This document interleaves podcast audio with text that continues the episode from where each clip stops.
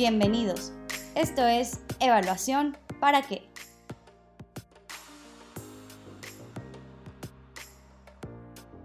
Bienvenidos a Evaluación para qué, un espacio del ClearLac para dialogar sobre cómo la evaluación contribuye a la innovación y a la transformación pública. Mi nombre es Emil Salim, soy coordinador de capacitación y comunicación en ClearLac. En esta charla destacaremos la importancia de los sistemas alimentarios. Los sistemas alimentarios son esenciales para la subsistencia. Todos de alguna manera u otra formamos parte de ellos, ya sea como productores, como intermediarios o como consumidores.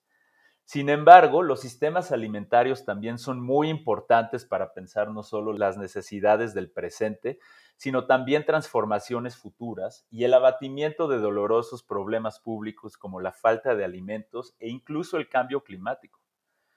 Para ahondar en el tema, el día de hoy nos acompaña Juan José Leguía, gerente del proyecto de, descentralización del Fondo Internacional para el Desarrollo Agrícola FIDA. Juan José, bienvenido a Evaluación para qué del ClearLac. ¿Cómo estás? Gracias, Emil. Gracias por la invitación a, todo el equipo de ClearLac y, encantado de, conversar contigo acerca de, este tema tan importante como lo es los sistemas alimentarios y cuál es el rol que tienen los sistemas de monitoreo y evaluación para que estos sistemas sean más innovadores y más efectivos también. Muchas gracias, Juan José. Pues bueno, estaremos charlando justamente de estos temas. Y para iniciar este diálogo, Juan José, ¿podrías platicarnos a qué se refiere el término sistemas alimentarios y cómo se relaciona no solo quizá con erradicar el hambre, sino también con la protección de nuestro planeta? Sí, claro que sí, Emil. Em, los sistemas alimentarios eh, hacen referencia al, conjunto de, actores, sistemas, procesos que se encuentran entre e incluyen también a la producción y, al consumo de alimentos. Me refiero al procesamiento de los alimentos, a la distribución y a la comercialización.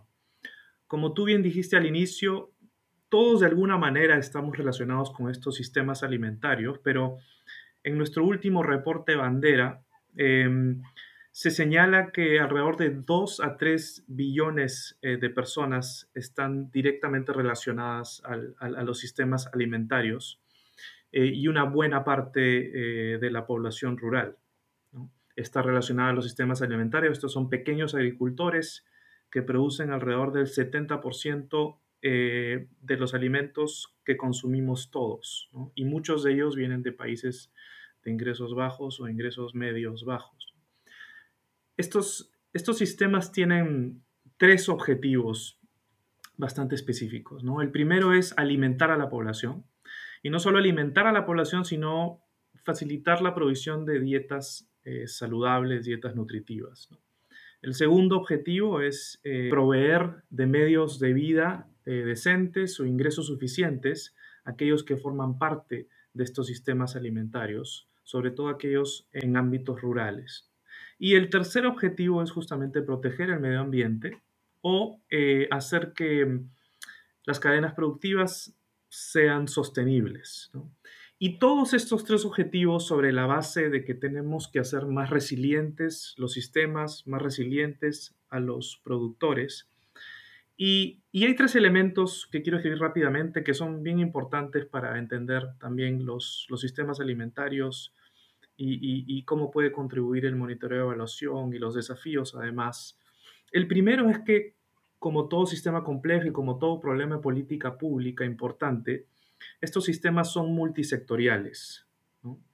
Si, estamos hablando de alimentar a la población o de proveer dietas saludables y nutritivas, quiere decir que no solo es el sector agricultura que tiene que liderar esto, sino estamos hablando también del sector salud, e incluso cuando hablamos de empoderamiento de la mujer, es el, sector mujer o sector de, poblaciones vulnerables, juventudes. Cuando hablamos, por ejemplo, del objetivo de proveer de mejores ingresos y medios de vida a los agricultores, estamos hablando de que hay que interactuar con el sector industria, con el sector comercio exterior, con trabajo inclusive. Y obviamente cuando hablamos del objetivo de, hacer las cadenas productivas más sostenibles y e interactuar mejor con el ambiente, estamos hablando del sector ambiente. ¿no? Entonces son, son sistemas multisectoriales, pero son también sistemas multiterritoriales, ¿no? en donde los gobiernos regionales, los gobiernos locales tienen un rol importante en cómo funcionan estos sistemas, y no solo los gobiernos, sino las instituciones de base, las organizaciones de productores, tienen un rol muy importante para la provisión de los servicios que son esenciales. Y por último, una buena parte de los sistemas alimentarios son privados. Una buena parte de lo que sucede eh, en los sistemas como la distribución o comercialización de los alimentos es, es, es, es, una operación privada y por lo tanto las alianzas con el sector privado para que se fomente un ambiente de oportunidades para las pequeñas y medianas empresas es importante. El sector privado también es clave porque mucho de lo que pasa en el ambiente rural no está necesariamente relacionado a, la unidad productiva agrícola, sobre todo si se toma en cuenta que muchas de las fuentes de ingresos de los agricultores son ingresos rurales no agrícolas. ¿no? Solo para darte un dato, en África, donde una buena parte de la población es rural, si bien es cierto el 70-80% de la población le dedica algún tiempo a la, a la producción agrícola, solo el 40% de su tiempo está dedicado a esta actividad dedicando la otra parte de su tiempo a actividades rurales no agrícolas. ¿no? Entonces son, son sistemas multisectoriales que necesitan una mirada multiterritorial y donde el sector privado tiene un rol bastante importante. Muchas gracias, Juan José. Nos ilustras un panorama bastante complejo, como tú mismo lo mencionabas, multisector, multiactor, multiterritorial, donde hay diferentes tipos de conexiones en diferentes sentidos entre los diferentes procesos que componen a los sistemas alimentarios. Y en ese sentido, pues vemos que la manera de tratar de, en primer lugar, entender y analizar los sistemas alimentarios y en segundo, tratar de generar acciones para solucionar muchos de los problemas, pues no son una tarea fácil. Requieren medidas que involucran a diferentes actores, seguramente hay que alcanzar muchos acuerdos, hay que tener muchos ángulos, muchas visiones, la política ambiental, la igualdad de género, el desarrollo rural, que es un poco distinto a como lo imaginamos con este dato que nos... La población africana eh, rural dedica tan solo el 40% de su tiempo al, trabajo agrícola. Entonces, eh, pensar cómo se generan sistemas alimentarios resilientes e inclusivos no, no parece ser una tarea fácil. ¿Cuáles piensas tú que serían precisamente los desafíos para tener sistemas alimentarios resilientes e inclusivos?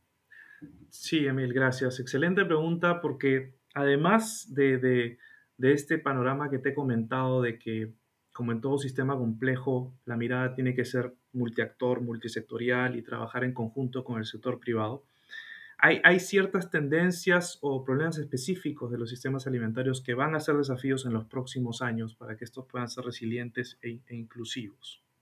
Eh, en primer lugar, hay una fuerte eh, velocidad de urbanización y, esto no, no solo es en Latinoamérica, sino en, en, todas las regiones, en África inclusive.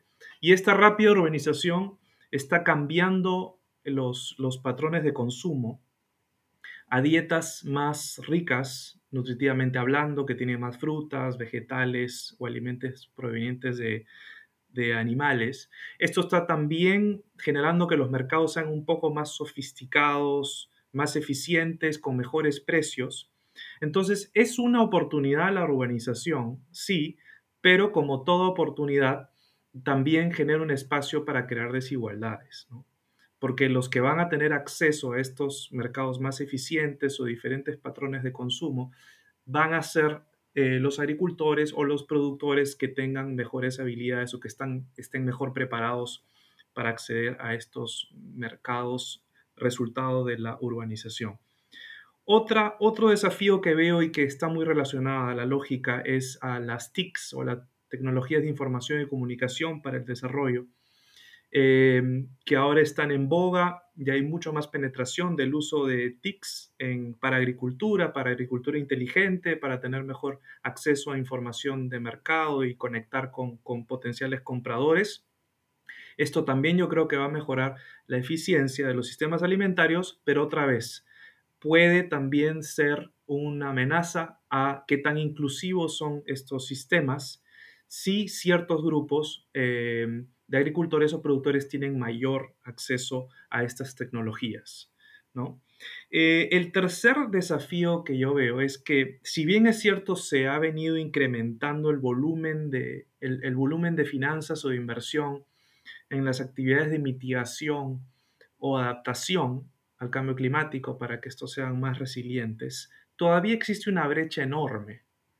Una brecha enorme em, para, poder realmente em, mitigar y adaptarnos al cambio climático. Y muchas de estas inversiones son riesgosas, sobre todo las, que, las, las medidas de adaptación, son riesgosas y de largo aliento. Pero soy optimista, creo, en, que el volumen de, inversión va a mejorar y va a aumentar bastante, significativamente. Y especialmente el FIE está haciendo un esfuerzo bastante importante por capturar mucho de estos fondos. Yo creo que el reto y el desafío es que una vez que estos fondos, esta inversión y estos compromisos se generen, es cómo canalizamos estas inversiones para que puedan llegar a la población objetivo, a las poblaciones más vulnerables, a los jóvenes, a las mujeres, a las poblaciones indígenas también, o a las personas con, ciertas discapacidades, que son parte de, los sistemas alimentarios, son parte importante de los sistemas alimentarios. Por ejemplo, muchas de las poblaciones indígenas son una parte importante de cómo mejorar eh, la biodiversidad del, sistema. Entonces yo creo que el desafío es cómo focalizar y cómo canalizar estos fondos para que lleguen a las poblaciones que tienen que llegar y sean efectivos. Y el cuarto desafío que, veo es que hay muchos costos escondidos en el sistema alimentario. ¿no? De acuerdo a nuestro reporte bandera que acaba de ser publicado, el valor de mercado del sistema alimentario llega alrededor de 10 trillones de dólares. Sin embargo, los costos escondidos o las externalidades que se generan en materia de salud, medioambientales o externalidades económicas son de, casi el mismo valor o incluso un poco más. Entonces, el desafío que se viene es cómo podemos capturar estos costos eh, escondidos en los precios de los alimentos que pagan los consumidores y, que este precio mayor que capture esta externalidad pueda también beneficiar a las comunidades o a, la, población rural, por ejemplo, que forma parte de estos sistemas. ¿no? Y hay algunos ejemplos, por ejemplo, eh, en, un mecanismo de financiamiento por resultados, aquellas comunidades que proveen de servicios ecosistémicos, cosas por el estilo, se, se pueden ensayar y yo creo que va a ser un desafío de realmente capturar esos costos escondidos de los sistemas alimentarios. Gracias, Juan José. Qué interesantes eh, desafíos estos cuatro que pones de, relieve. Eh, sin duda la, velocidad de la urbanización es un cambio muy drástico que en las últimas décadas hemos visto generar cambios muy acelerados en poblaciones, como tú mencionabas, alrededor del mundo.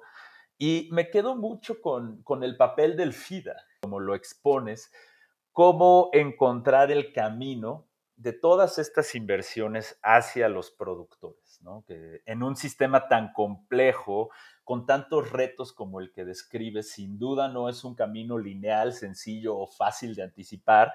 Y además, si durante el trayecto nos encontramos con un montón de costos escondidos que igualan o superan el valor del mercado eh, alimentario, pues bueno, supongo que esta no es una tarea para nada sencilla. Sin embargo, sabemos que el FIDA es una organización internacional que se destaca por tener un compromiso muy fuerte con el monitoreo y la evaluación.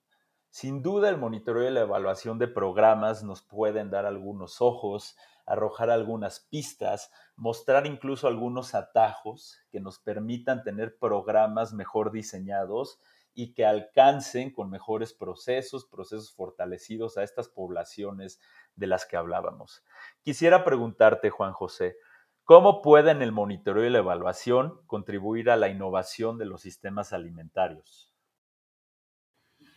Sí, claro que sí. Gracias, Emil, por la pregunta. Y, a propósito de lo que mencionaste de, FIDA, es cierto, yo desde que comencé a trabajar eh, en FIDA vi el alto compromiso que hay por tener buenos sistemas de, monitoreo y evaluación que nos permitan llegar a las poblaciones más vulnerables. Y de hecho hay un reciente reporte del Centro Global para el Desarrollo que pone a FIDA en primer lugar en materia de, de calidad de la asistencia para el desarrollo y en buena parte esto es por el alto puntaje que logra en la función de evaluación.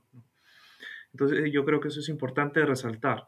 Y, ligado con eso y cómo los sistemas de monitoreo y evaluación contribuyen a la innovación de sistemas alimentarios, y es un poco también lo que estamos tratando de hacer desde desde el FIDA. Yo creo que en primer lugar, cuando tienes un sistema tan complejo como el, como, como el sistema alimentario, donde la mirada es multisectorial, multiterritorial, incluso ah, eh, mucho trabajo con el sector privado. La bisagra de todo esto debe ser la persona, el ciudadano, eh, el poblador rural, la población objetivo del de, eh, el mix de intervenciones. Entonces, para eso la focalización es clave. Eh, y cuando hablo de focalización me refiero al análisis de, focalización, que no es igual como a veces eh, solemos ver en, proyectos de inversión, en programas incluso de política pública, llaman focalización a simplemente un listado de atributos de la población objetivo, que de hecho nosotros hacemos uso de eso para hacer la focalización, pero la focalización va mucho más allá porque hay que hacer un análisis profundo, eh, hay que combinar diferentes fuentes de datos, incluso eh, Big Data y data satelital, eh, combinarla con microdatos, para tener un análisis fino de focalización y poder intervenir en las zonas donde hay mayor necesidad. Y esta es la primera vez que se usa monitoreo de evaluación, o analítica de datos como herramienta para toma de decisiones. Es por eso que yo creo que es tan importante poner un extra esfuerzo en los análisis de focalización que hacemos al inicio de nuestros programas o al inicio de nuestros proyectos. No solamente porque es útil per se, sino porque es una manera también de posicionar el monitoreo de evaluación como una herramienta útil para la toma de decisiones. Entonces, uno es la focalización. Ahora, lo segundo es que en un sistema otra vez complejo eh, y con muchas relaciones, como el sistema alimentario, necesitamos herramientas que faciliten aprendizajes continuos, que tengamos rutinas que están alimentadas por datos y que promuevan diálogos iterativos eh, en donde obtengamos aprendizajes, ¿no? Y donde la evidencia es un insumo muy importante. Estos datos de evidencia también van a permitir una mejor rendición de cuentas, porque cada sector y cada actor tiene su parte. Entonces, este es un rol del monitoreo de evaluación como productor de datos, como productor de evidencia para aprender, para la rendición de cuentas, para la toma de decisiones. Pero yo también creo en este aspecto que para poder aprender y para poder tomar decisiones basadas en evidencia, el monitoreo y evaluación tiene que también dejar esta mirada, digamos, exhaustiva, a veces sectorial, donde queremos tener todas las variables y todos los indicadores, y tener una mirada más práctica, ¿no? Porque en sistemas complejos tenemos que aprender desde lo chiquito, desde lo que se puede hacer, ir aprendiendo desde ahí, eh, con un enfoque un poco más iterativo, y ver cuáles son los usuarios de esta, de esta data, cuáles son las decisiones que se tienen que tomar qué tipo de datos se necesitan, siempre sobre la base de una, de una sólida teoría de cambio, y, comenzar a generar esos datos, comenzar a curar esa data, comenzar a combinar esa data y crear demanda por evidencia. Yo creo que, que ahí el monitoreo de evaluación va a ser muy importante también para crear esa demanda por evidencia para aprendizaje, rendición de cuentas y toma de decisiones en sistemas alimentarios. Y, lo último que yo podría decir de, de, monitoreo de evaluación para sistemas alimentarios es que muchas de las intervenciones centradas en, en, la persona, en ciudadanos, buscan cambiar comportamientos. ¿no? Y cuando vemos el sistema alimentario tenemos que ver los patrones de consumo, que es clave. Y cuando hablamos de cambiar comportamientos, estamos hablando en ciencias del comportamiento, economía del comportamiento, en donde el monitoreo de evaluación es clave, dado que con estas intervenciones innovadoras, a veces se les llama también costo efectivas, necesitan de evaluaciones, necesitan de evaluaciones rápidas que nos digan si vamos o no por buen camino y poder corregir eh, el curso eh, durante la implementación o en diseños de, proyectos futuros.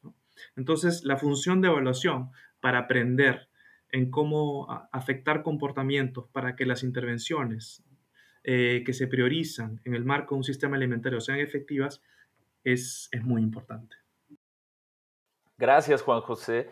Nos das una respuesta muy interesante donde resaltas varias innovaciones en materia de evaluación que están sucediendo dentro del FIDA, como por ejemplo el uso de micro y macro datos para focalizar, para focalizar a las diferentes poblaciones objetivo de los programas. También destacas un tema importantísimo, el uso de la evaluación. Este tema que se ha vuelto casi perenne, por decir así, en el marco del diálogo sobre la evaluación y hablas de cómo podemos hacer que la evaluación tenga una mirada más práctica, quizá a veces menos exhaustiva, pero que tenga más empatía con los usuarios, con los destinatarios de la evaluación, para lo cual es muy importante en primer lugar conocer bien a los usuarios, y poder entender cuáles son sus necesidades de información. Y también destacas algo muy importante que es el aprendizaje, no solo la rendición de cuentas, sino el aprendizaje a partir de evaluaciones. Sin duda, eh, nos haces notar que el FIDA tiene un recorrido muy importante en términos de monitoreo de evaluación y que además tiene una agenda muy concreta para el futuro, la cual nos encantaría seguir muy de cerca prolongando esta charla para conocer qué otras innovaciones tienen en la agenda de monitoreo y evaluación del FIDA. Juan José, te agradezco muchísimo por esta charla. Nos dejas con muchas ideas y con muchos argumentos para seguir pensando los sistemas alimentarios en su complejidad, con sus retos y con las posibles avenidas para solucionar muchos de los problemas que involucran. No, Emil, para mí ha sido realmente un placer eh, encantado de, poder seguir participando en este tipo de discusiones y otra vez gracias al, equipo de, de ClearLac por la invitación. Muchas gracias a ti. Bueno, antes de despedirnos, quiero agradecer también a Karina Retama y a María Fernanda López Vázquez del equipo de comunicación de ClearLac y nos escuchamos en el siguiente episodio de Evaluación para qué. Hasta la próxima.